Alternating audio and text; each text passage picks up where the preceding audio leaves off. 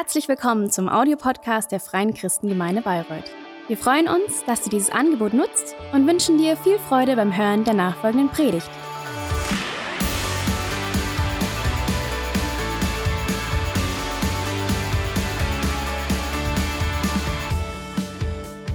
Amen. Das geht noch besser, oder? Der Herr ist auferstanden.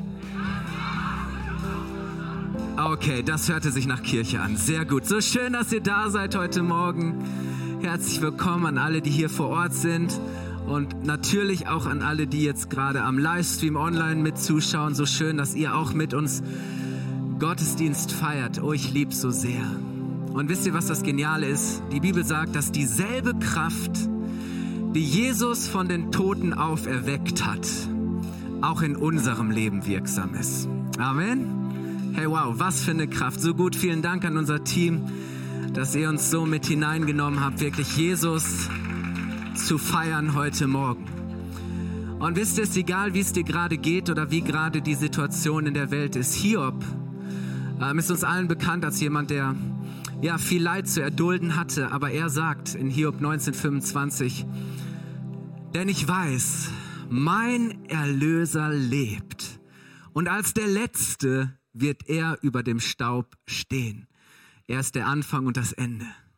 Er ist der, der das vollbringt und zu Ende bringt, was er angefangen hat. Amen. Hey, wir haben heute Finale unserer Predigtserie drei Tage und wir haben vor zwei Wochen über den Freitag nachgedacht. Wir haben auf Jesus als den Gekreuzigten geschaut, der bereit war, für unsere Schuld zu sterben, um uns ein, eine neue Beziehung zu unserem Vater im Himmel zu ermöglichen. Und letzten Sonntag haben wir über den Samstag gesprochen, diesen schwierigen Tag dazwischen, diesen Tag nach Freitag, aber eben auch noch vor Sonntag, diesen Tag von ja, vermeintlichem Scheitern, diesem Tag unerfüllter Hoffnungen, Erwartungen, Wünsche, diese, diese Zeit dazwischen, wo wir nicht genau wissen, wie es weitergeht. Und wir haben darüber gesprochen, dass wir ähm, in solchen Samstagsphasen unseres Lebens wir drei Dinge tun können. Entweder wir verzweifeln und wir sind ohne Hoffnung. Ein zweites ist, dass wir es einfach verleugnen und so tun, als, als wäre das alles gar nicht so schlimm. Aber wisst ihr, die gute Botschaft ist, dass wir selbst in unseren Samstagszeiten in allem und trotz allem vertrauen dürfen, dass Jesus mit uns ist, dass er uns durchträgt und dass er erfüllt, was er versprochen hat. Und heute an Ostersonntag feiern wir natürlich Jesus als den Auferstandenen. Amen. Wir wissen, Jesus ist nicht im Grab geblieben, sondern der Morgen kam und Jesus hat das Grab verlassen. Jesus lebt, er hat gesiegt.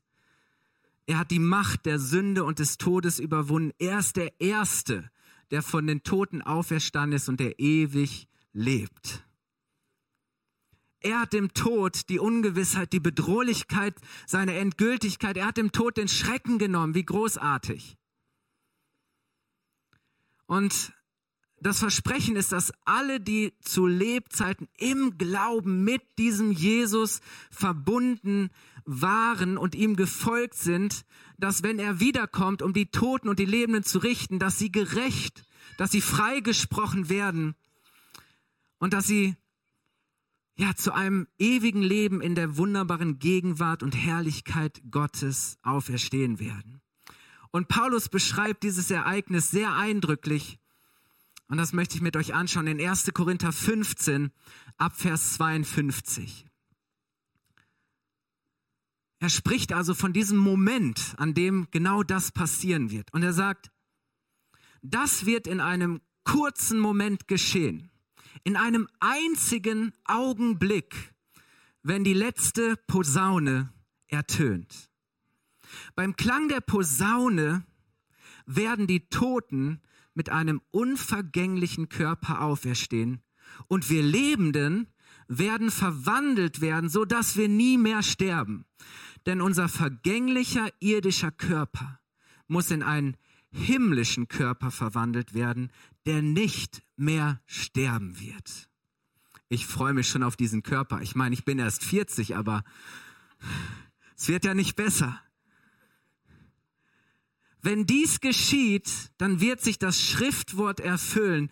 Der Tod wurde verschlungen vom Sieg. Tod, wo ist dein Sieg? Tod, wo ist dein Stachel? Wir danken Gott, der uns durch Jesus Christus, unseren Herrn, den Sieg über die Sünde und den Tod gibt. Deshalb bleibt fest und unerschütterlich im Glauben, liebe Freunde. Und setzt euch mit aller Kraft für das Werk des Herrn ein, denn ihr wisst ja, dass nichts, was ihr für den Herrn tut, vergeblich ist. Amen. Ihr Lieben, ihr werdet heute viel Wort Gottes hören. Ist das gut? Jesus selber spricht auch mal über diesen, diesen Moment, diesen Augenblick, wenn das geschehen wird. Er spricht nicht von der letzten Posaune, sondern von den letzten Tagen oder vom letzten Tag. Und er sagt in Johannes 6, Vers 39 bis 40, kein einziger von denen, nicht einer, die er, also der Vater im Himmel, mir anvertraut hat, soll verloren gehen. Ich werde sie alle am letzten Tag vom Tod auferwecken.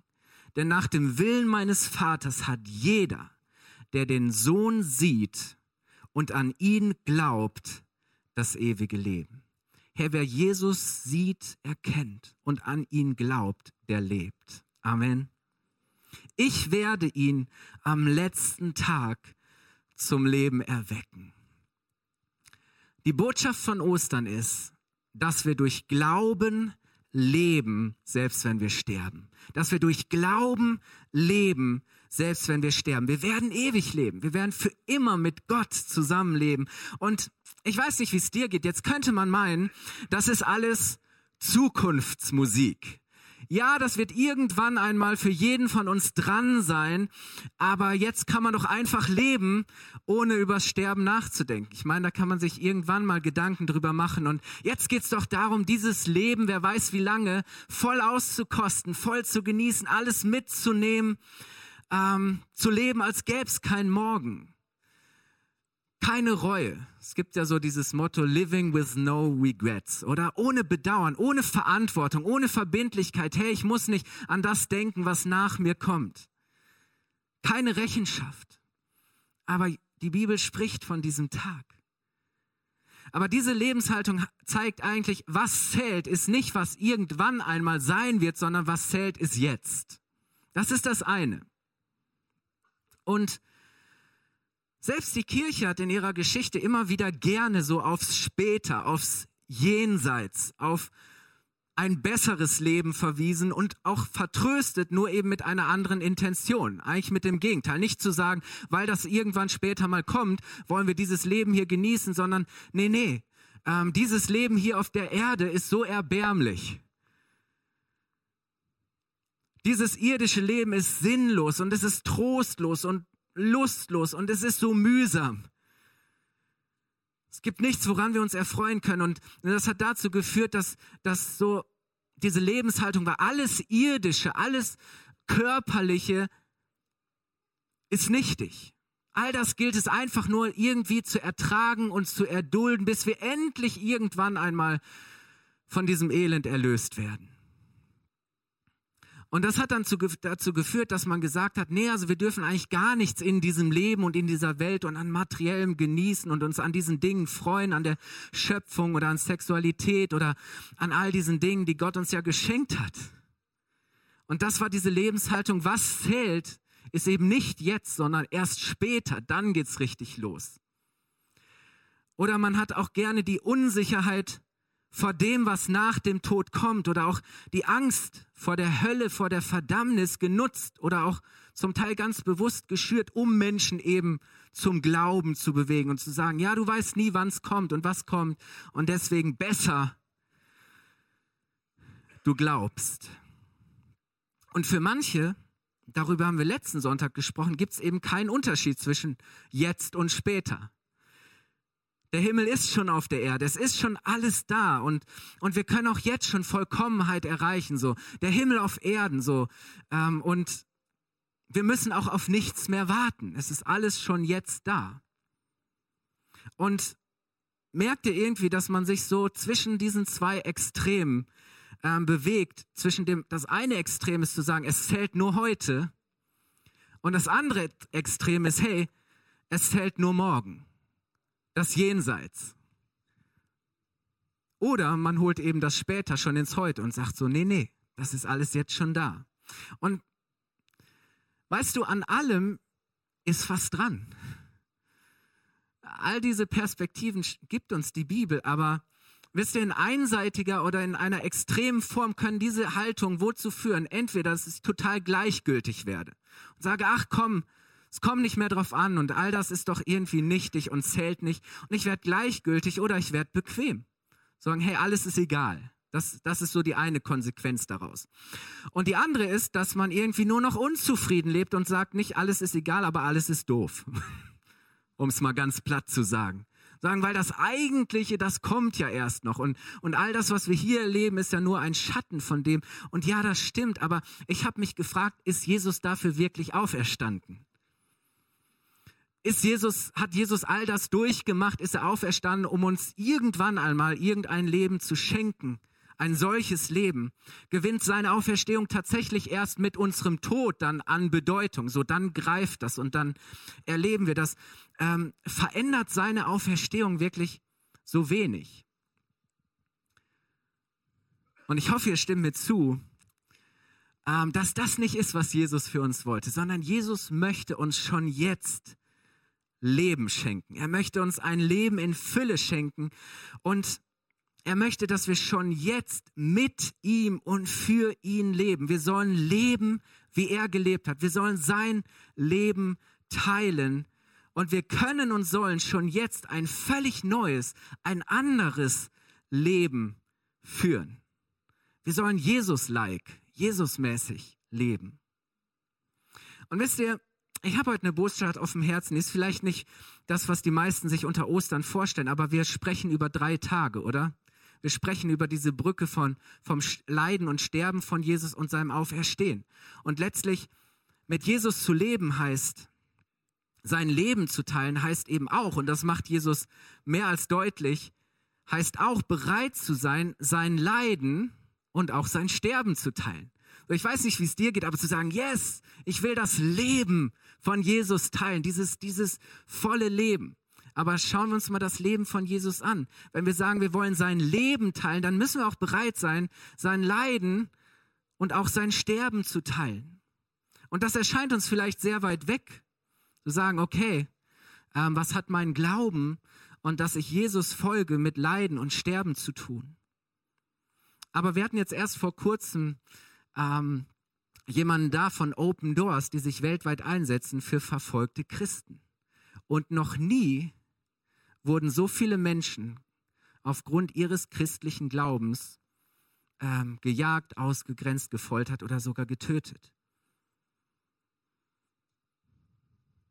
Das heißt, das Leben von Jesus teilen hat schon immer bis heute für viele Christen bedeutet, auch sein Leiden und sein Sterben zu teilen. Und wisst ihr, natürlich war die Auferstehung damals für die Jünger ähm, der Grund von überschwänglicher Freude. So, die waren völlig fassungslos begeistert, weil die dachten, es ist vorbei. Aber dann steht Jesus vor ihnen und er lebt. Also sie wussten ja gar nicht, wie geht's jetzt überhaupt weiter. Und sie waren voller Freude, voller Begeisterung, aber für andere war es gleichzeitig ein gewaltiger Anstoß, eine echte Zumutung. Andere haben das als eine Bedrohung empfunden, dass dieser Jesus auf einmal lebt. Zum Beispiel Pilatus. Ich meine, wie stand Pilatus da? Der Kaiser, die Römer, so, jetzt dachten sie, jetzt ist endlich Schluss. Auf einmal spaziert dieser Jesus wieder rum und alle sind völlig außer sich und sagen, der Jesus lebt. Wir haben ihn gesehen und das, das verbreitet sich wie ein Lauffeuer. Ähm, da sind die religiösen Führer, die alle, alle wollten einen Toten und keinen lebendigen Jesus. Sie wollten einen Toten und keinen lebendigen Jesus. Sie wollten ja diese Jesus-Bewegung auslöschen und beenden. Sie wollten Schluss damit machen. Und die Nachricht seiner Auferstehung sollte sich auf gar keinen Fall verbreiten.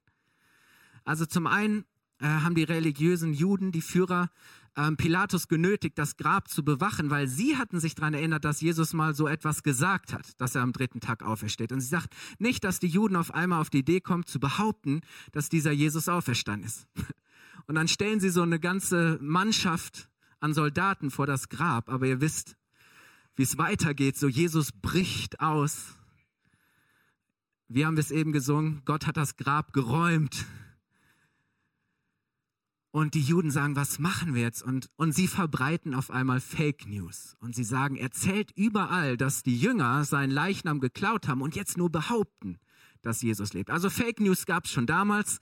Äh, das ist kein, äh, kein Zeichen unserer Zeit. Aber sie wollten das auf jeden Fall verhindern. Und da ist zum Beispiel Paulus dieser große Apostel, als er noch ein Saulus war, ein religiöser Eiferer, und er tat alles, er setzte alles daran, diese Jesus-Anhänger ins Gefängnis zu bringen, diese Jesus-Bewegung zu stoppen, und er war sogar, er stimmte sogar der Steinigung der Christen zu. Er hielt sogar den Mantel derer, die die Steine warfen.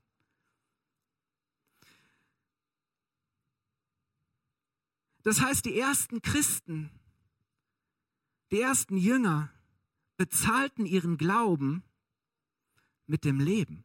Sie waren bereit, für den Auferstandenen zu sterben. Ist das nicht krass? Ich meine, würdest du für einen Toten bereit sein zu sterben? Wenn Jesus tot gewesen wäre, hätte doch jeder gesagt, nee, das lohnt sich nicht. Aber die waren sowas von überzeugt, berührt, verändert davon, dass Jesus lebt, dass sie bereit waren, für diese Botschaft, für diese Wahrheit sogar zu sterben. Sie hatten sich mit ihrem ganzen Leben, im wahrsten Sinne des Wortes, mit Haut und Haaren diesem Jesus, diesem Auferstandenen hingegeben. Sie waren nicht bereit, seine Auferstehung, sie waren nicht bereit, ihn zu leugnen, sondern sie hielten an ihrem Bekenntnis zu ihm fest. Er ist der Auferstandene und er lebt. Ihr Lieben, deswegen ähm, wenn die Kirche heute darüber diskutiert, ob Jesus wirklich auferstanden ist, dann verlieren wir unser Fundament. Dann verlieren wir all das, was unseren Glauben ausmacht. Menschen waren bereit, ihr Leben dafür zu geben, weil sie gesagt haben, Jesus ist der Auferstandene.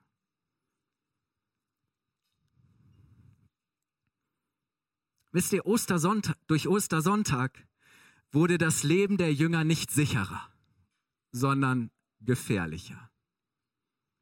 Ostern macht unser Leben nicht sicherer, sondern wenn wir es genau nehmen, macht Ostern unser Leben gefährlicher. Für die Ersten, die Jesus folgten, bedeutete das, dass sie den Auferstandenen verkündigten und es war eine Provokation gegenüber allen anderen Mächten, gegen allen anderen, die irgendwie Herrschaft beanspruchten oder die meinten, das deuten oder bestimmen zu können. Weil die Message oder die Provokation der Aussage, dass Jesus lebt, war, ihr habt versagt. Sünde und Teufel, Sünde, Tod und Teufel haben versagt. Kaiser und Könige haben versagt. Fromme Eliten haben versagt. Religion hat versagt. Das Gesetz hat versagt. Menschliche Werke haben versagt. Jesus hat gesiegt. Amen. Aber glaubst du, dass es Menschen gab, für die das, wie ich es eben gesagt habe, eine Zumutung war, eine Bedrohung? Und genau deshalb, weil Jesus gesagt hat, diese Botschaft, die sollt ihr weitergeben. Das ist der Auftrag. Geht in alle Welt und verkündigt das Evangelium. Die Bewegung geht weiter, das Movement geht weiter. Wir werden die Welt erschüttern, die Welt verändern mit dieser Botschaft. Genau deshalb war die Kirche eine bedrängte und verfolgte Kirche und sie ist bis heute geblieben. Und hast du dir schon mal Gedanken darüber gemacht, dass der christliche Glaube und dass die Kirche nur bestehen und sich ausbreiten konnten, weil Menschen bereit waren, Jesus bis in den Tod zu folgen?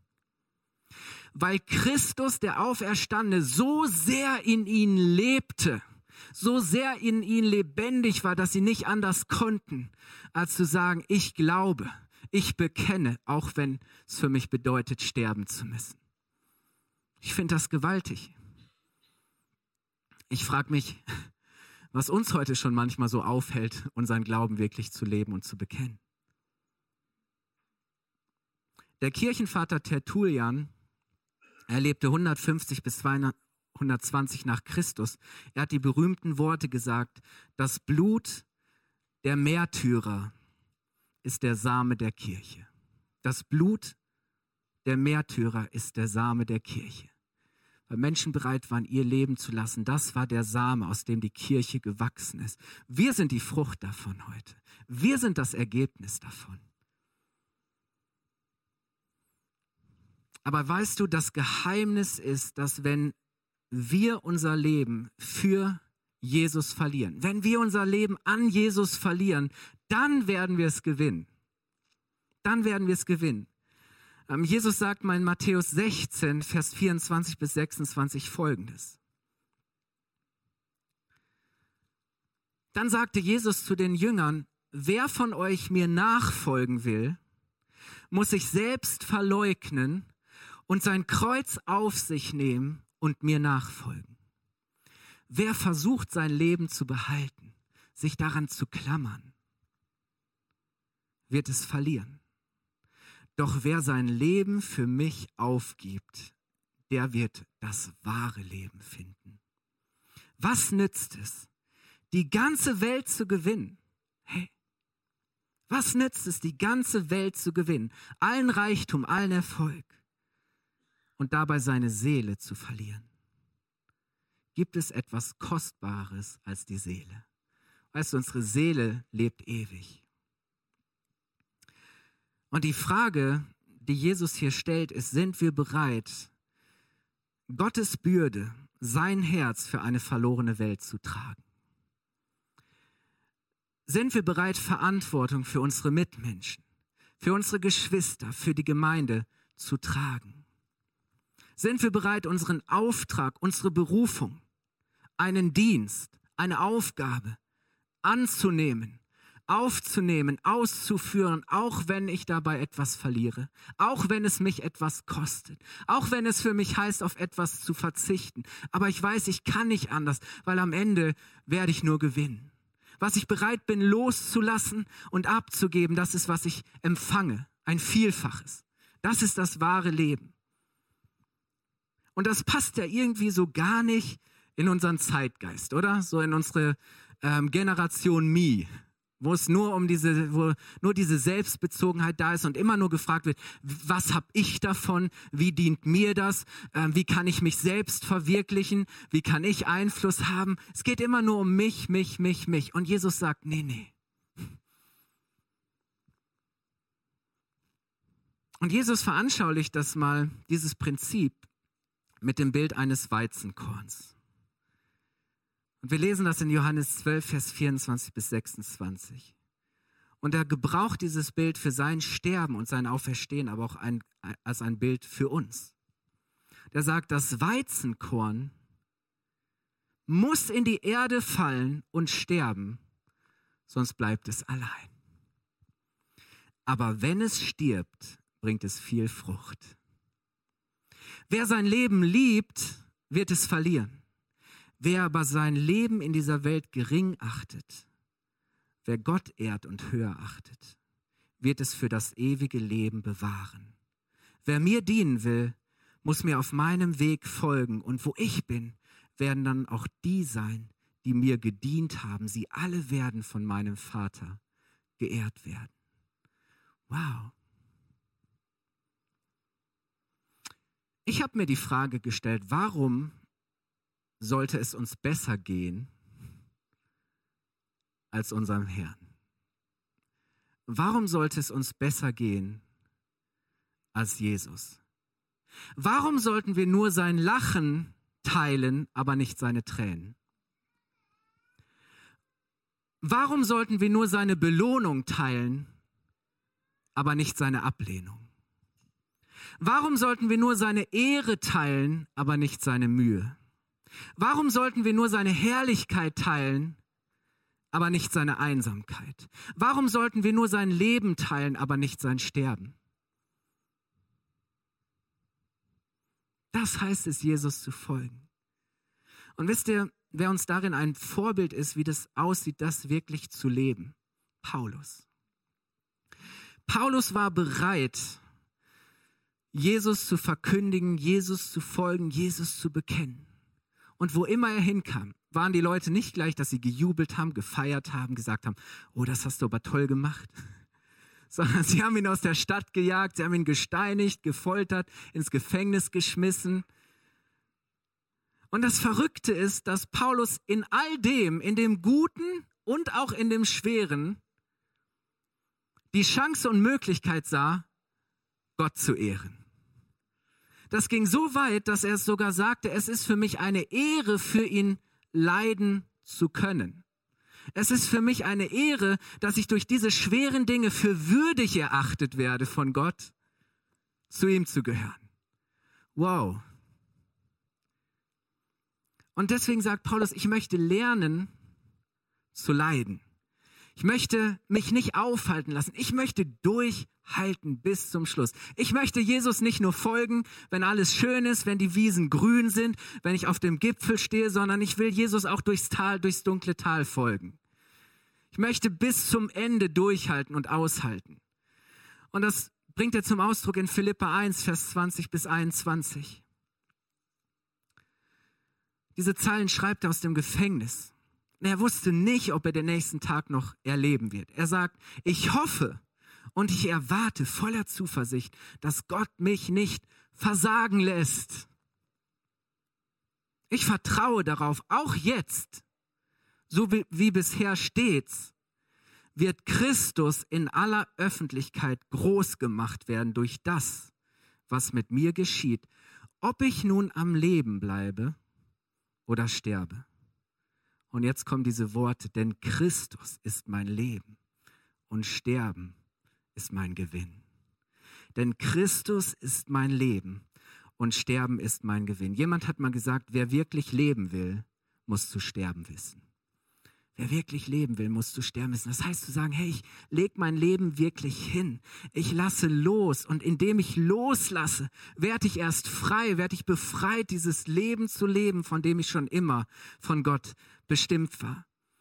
Wer wirklich leben will, muss zu sterben wissen. Und ich möchte dich fragen, hey, was muss vielleicht in dir sterben, damit du in dieses Leben hineinkommst, das Jesus für dich errungen hat?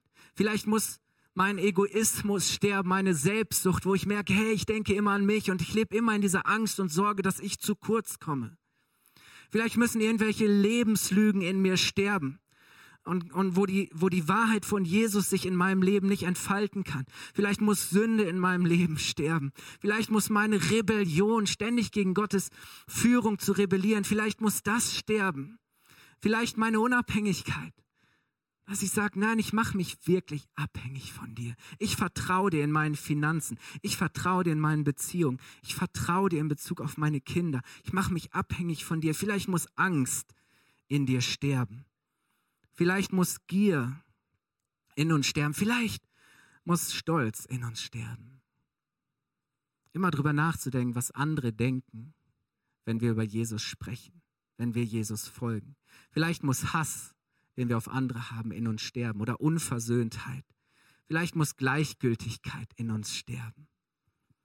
Das alte Ich muss sterben, damit durch den Geist von Jesus ein neues Ich, ein neuer Mensch geboren werden kann. Das ist die Botschaft dieser drei Tage, dass indem wir sterben oder das Sterben der Weg zum Leben ist. Und so sagt Paulus in Galater 2, Vers 19 bis 20. Weil ich aber mit Christus am Kreuz gestorben bin, da habe ich mein Leben niedergelegt. Weil ich mit Christus am Kreuz gestorben bin, lebe in Wirklichkeit nicht mehr ich, sondern Christus lebt in mir. Das Leben, das ich jetzt noch in diesem vergänglichen Körper lebe, lebe ich im Vertrauen auf den Sohn Gottes, der mir seine Liebe erwiesen und sein Leben für mich gegeben hat. Nicht mehr lebe ich, sondern Christus lebt in mir. Das ist das neue Leben. Jesus ist gestorben und auferstanden, um uns nicht erst nachdem wir sterben ein neues Leben zu schenken, sondern auch schon bevor wir sterben, oder? So das Leben fängt jetzt schon an. Er möchte uns ein anderes, ein neues Leben ermöglichen. Und ihr Lieben, ich komme auf die Zielgeraden. Wir feiern in zwei Wochen Taufe. Und die Taufe ist zutiefst eine, eine zeichenhafte Handlung für das, was, wir, was passiert, wenn wir bereit sind, unser Leben Jesus zu geben und ihm zu folgen. Und ich habe gesagt, ihr bekommt einfach Wort Gottes. Lasst einfach das zu euch sprechen. Römer 6 ab Vers 4. Denn durch die Taufe sind wir mit Christus gestorben und begraben. Freitag. Und genauso wie Christus durch die herrliche Macht des Vaters von den Toten auferstanden ist, so können auch wir jetzt ein neues Leben führen. Jetzt. Jetzt ein neues Leben führen. Da wir in seinem Tod mit ihm verbunden sind, werden wir auch in der Auferstehung mit ihm verbunden sein. Unser früheres Leben, unser altes Leben wurde mit Christus gekreuzigt. Es ist gestorben, damit die Sünde in unserem Leben ihre Macht verliert. Nun sind wir keine Sklaven der Sünde mehr. Denn als wir mit Christus starben, wurden wir von der Macht der Sünde befreit. Und weil wir mit Christus gestorben sind, vertrauen wir darauf, dass wir auch mit ihm leben werden.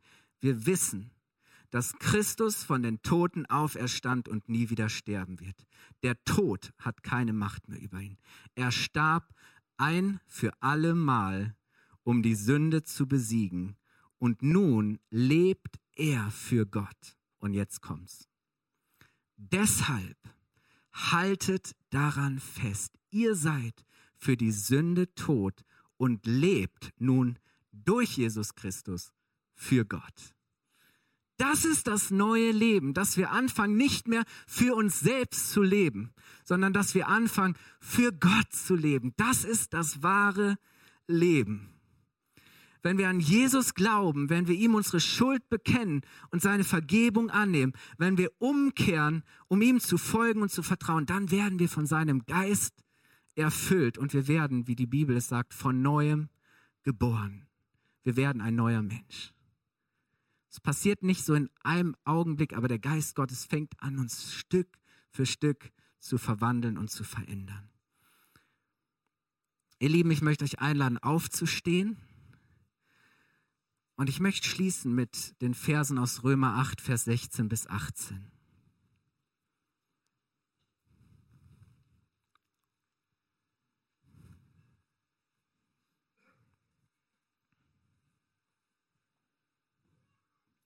Römer 8, Vers 16 bis 18.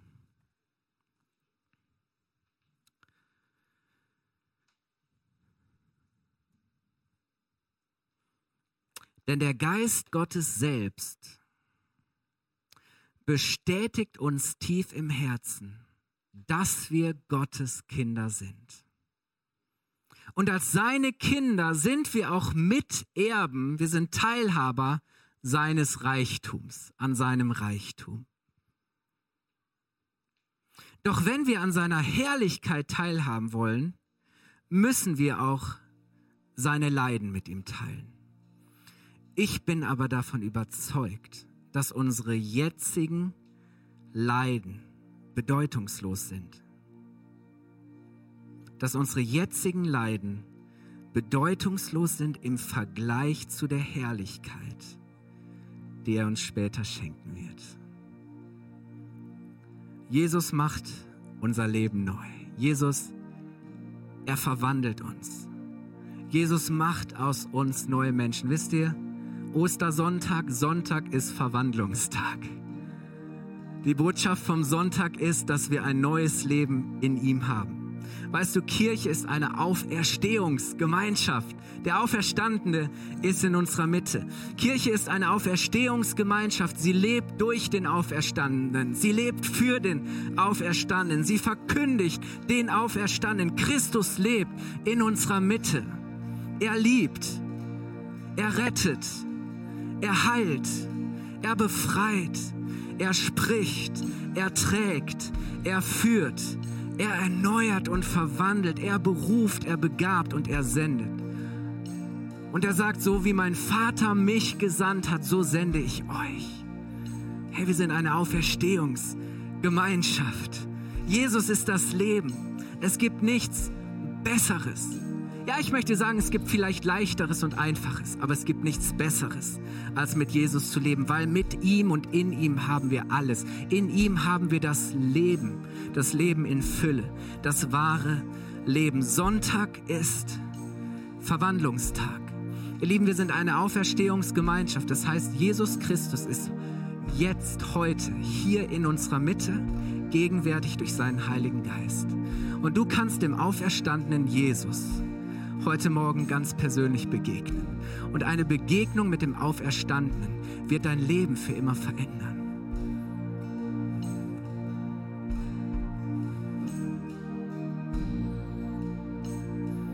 Und deswegen möchte ich dich fragen, hey, was bedeutet es für dich heute Morgen zu sagen, ich möchte Jesus, ich möchte dem Auferstandenen folgen? Was muss vielleicht in dir sterben, damit Neues geboren werden kann? Was soll leben? Was muss der Geist Gottes neu in dir erwecken? Vielleicht neuen Glauben, neue Hoffnung, neue Leidenschaft. Wo muss vielleicht der Heilige Geist dich überführen, wo innere Haltungen sind, die es dir schwer machen, zu Gott zu kommen? Und das anzunehmen und zu erleben, was er eigentlich Gutes in deinem Leben tun möchte. Ihr Lieben, wir wollen jetzt dieses Lied singen, Graves into Gardens. Graves into Gardens. Das heißt, er verwandelt Gräber in Gärten. Er verwandelt Gräber in Gärten. Und hey, sprich es im Glauben aus. Bekenne, dass heute der Tag deiner Verwandlung ist dass heute ein Tag der Erneuerung ist. Amen. Lass uns bekennen, dass Jesus lebt und dass er unser Leben für immer verändert hat. Amen. Er ist das Leben. Es gibt nichts Besseres. There is nothing better than you. Amen. Lass uns das singen. Unser Team nimmt uns mit hinein. Und hey, können wir das mal, also können wir mal richtig singen? Können wir mal so singen, als wenn wir das wirklich glauben? Sehr gut.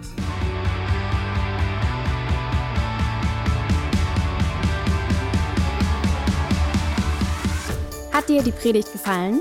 Gerne kannst du sie mit Freunden teilen oder uns einen kurzen Kommentar hinterlassen. Noch mehr würden wir uns aber freuen, dich persönlich kennenzulernen.